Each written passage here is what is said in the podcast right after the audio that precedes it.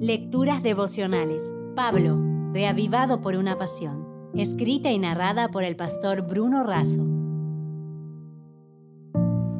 Hoy es 20 de agosto. ¿Colosas o colosal?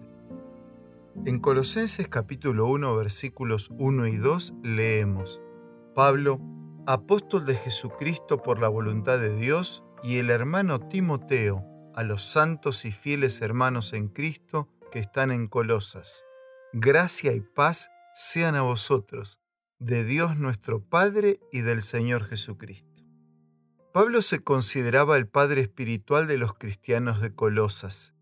En general, en esta carta, Pablo refuta el legalismo judaizante, pero enfrenta también ciertos elementos paganos que buscaban degradar o eclipsar el ministerio de Cristo.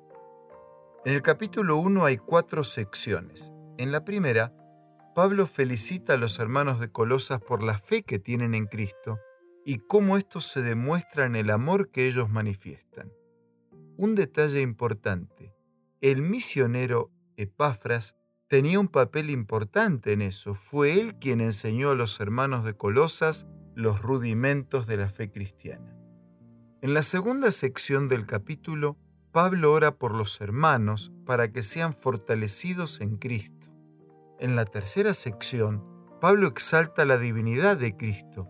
Él es plenamente Dios, nos redimió, nos reconcilió con Dios y es la cabeza de la iglesia. En la cuarta sección, Pablo recuerda que es ministro instituido por Dios y su papel es colaborar a fin de que los hermanos sean presentados maduros ante el Padre.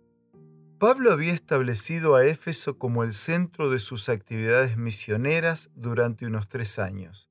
Por la pasión que siempre caracterizó sus movimientos evangelizadores, hizo que Lucas declarara que todos los que habitaban en Asia, judíos y griegos, oyeron la palabra del Señor Jesús.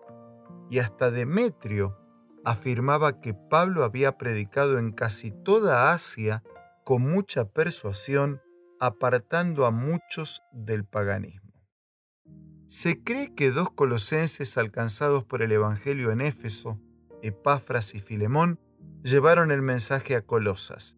Por lo tanto, aunque Pablo pudo no ser el fundador de la iglesia de Colosas, fue, en sentido muy real, su padre. Colosas había sido una ciudad colosal, extremadamente grande y extraordinaria en el pasado. El mensaje llegó a los colosenses para que éstos no permanecieran como cristianos inferiores, sino que llegaran a ser colosales, extraordinariamente grandes por la plenitud de la divinidad, la redención y la reconciliación obrada por el único grande de verdad, nuestro Señor Jesucristo. Queridos amigos, con un abrazo, concluyo la reflexión de hoy diciendo, Él nos hizo colosales y el pecado nos dejó en colosas. Pero la obra de Cristo en nosotros nos restaura a nuestro estado original, hoy a través de la fe y en breve de manera plena y definitiva por la eternidad. Si desea obtener más materiales como este, ingrese a editorialaces.com.